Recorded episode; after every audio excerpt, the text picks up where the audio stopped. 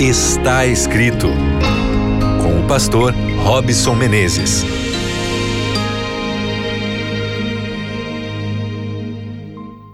Está começando aqui o seu programa Está Escrito. Que prazer já receber você logo aqui no começo.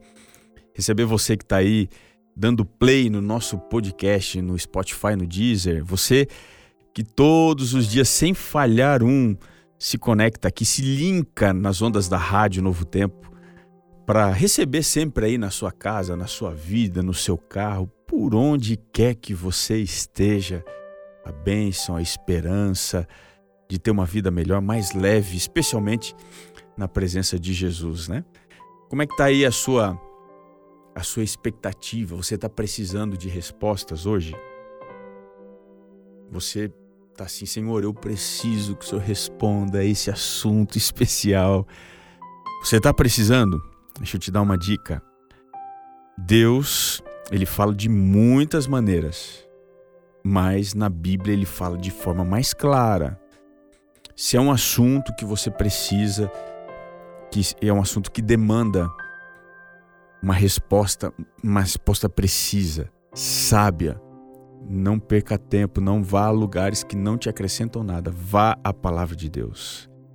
Aqui no está escrito, você vai ser sempre bem assessorado nesse processo de busca por respostas, por conhecimento, pela revelação que só o Senhor pode fazer por você. Hoje eu queria falar sobre a resiliência. Já ouviu falar nessa palavra? Você já escutou?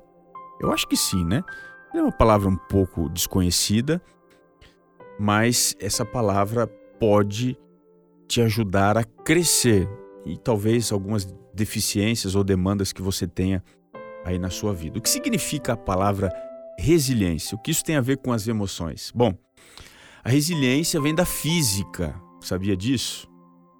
Ela descreve a capacidade de alguns materiais de voltarem ao seu estado original ou até mesmo melhorarem a sua qualidade depois de serem submetidos a algum estresse ou uma situação extrema.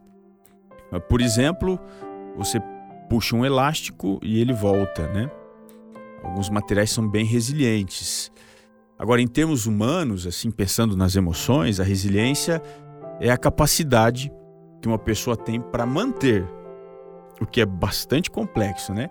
Ou até mesmo recuperar a sua essência emocional depois de ter passado por um trauma bem significativo. Ou seja, você passou por um problema emocional, mas você consegue se recuperar. Isso é resiliência.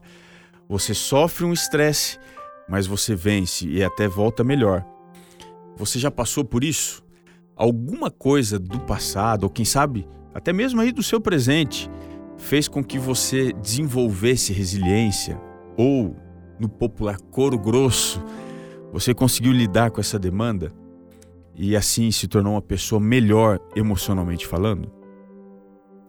Eu quero te dizer que a, a gente pode melhorar, a gente pode crescer, mas uma coisa a gente não pode: é evitar os problemas, é evitar os traumas. Os traumas estão aí, a gente encontra eles no trabalho, em casa. Às vezes são traumas que também não têm explicação.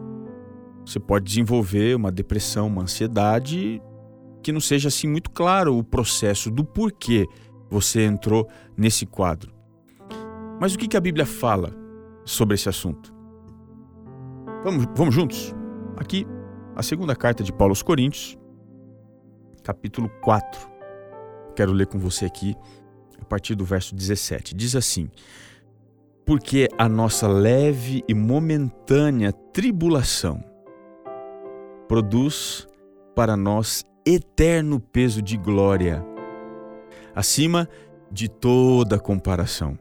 E eu vou ler o próximo verso, que é o verso 18. Diz assim: Não atentando nós nas coisas que se veem, mas nas que se não veem, porque as que se veem são temporais e as que se não veem são eternas. Vamos tentar pensar algumas coisas importantes que ajudam a desenvolver a resiliência, a capacidade de passar por um trauma, um problema e superar isso. Primeira coisa que o texto aqui nos diz é porque a nossa leve e momentânea tribulação.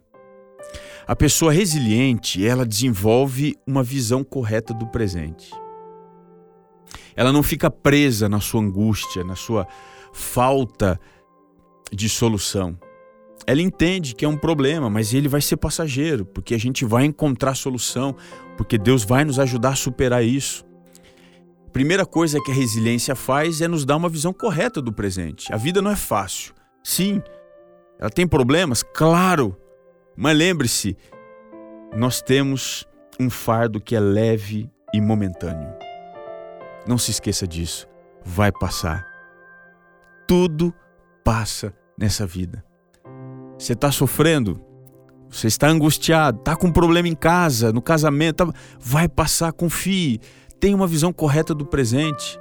Não há mal que dure para sempre. Deus não permite isso. Mas além de ter uma visão correta do presente, você precisa de uma segunda coisa.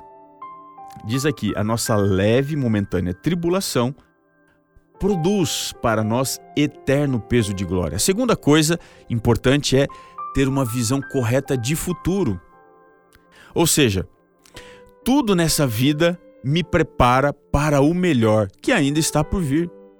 Ou seja, o melhor não passou, ele não ficou para trás. Você não é como um jogador, um atleta profissional que deixou para trás as suas melhores marcas. Não. O que há de melhor na sua vida ainda está para acontecer. A parte final do filme ainda não chegou. A bênção, aquela coisa maravilhosa, fantástica, a virada, o ponto de virada da história ainda vai chegar. Ou seja, tem uma visão correta de futuro. O futuro não está trazendo só para você ansiedade, preocupação, ele traz para você realização, eterno peso de glória. Não se esqueça, a minha melhor versão está em construção. Você está em construção. Diga assim: olha, eu não sou um projeto acabado. Tenho uma visão correta de futuro. Mas você precisa de duas outras coisas mais. A terceira, além de ter uma visão correta do presente e uma visão correta do futuro, tem uma visão correta do que se vê. Diz aqui o texto: não atentando nós nas coisas que se veem, porque elas são temporais. O nosso problema é que a gente confia demais nos nossos sentidos, mas a gente se esquece que nessa vida as coisas elas são frágeis, elas têm data de validade. Aqui tudo é passageiro. A gente tem que ter uma visão correta daquilo que a gente está vendo. E as coisas que a gente vê, elas não duram para sempre. A gente perde o amor, a gente perde o valor, a gente perde o sentido, a gente perde as coisas nesse processo. Então confie que as coisas são transitórias, são passageiras. Essa é uma visão correta daquilo que você vê. Mas tem uma quarta e última coisa que eu queria compartilhar com você. Para você ser resiliente, você também precisa ter uma visão correta do que você não vê. E aqui vai. A fé, que é a certeza daquilo que você não vê, são fatos e fenômenos espirituais que transcendem a realidade natural, portanto, são sobrenaturais. É isso que importa. Essa é a coisa mais importante da sua vida, porque isso é eterno, isso não é efêmero. E se isso é eterno, isso precisa estar no centro da minha atenção. Ser resiliente significa saber onde eu estou, mas especialmente para onde eu estou indo. Você está indo ao encontro do Pai. Você está indo ao encontro da eternidade, onde as coisas que perdem o valor, as coisas frágeis, elas deixarão de existir e tudo será real para sempre. Se apegue a essa esperança e não se esqueça que está escrito que nem só de pão viverá o homem, mas de toda a palavra que procede da boca de Deus. Um grande abraço e até o nosso próximo encontro aqui no seu programa Está Escrito.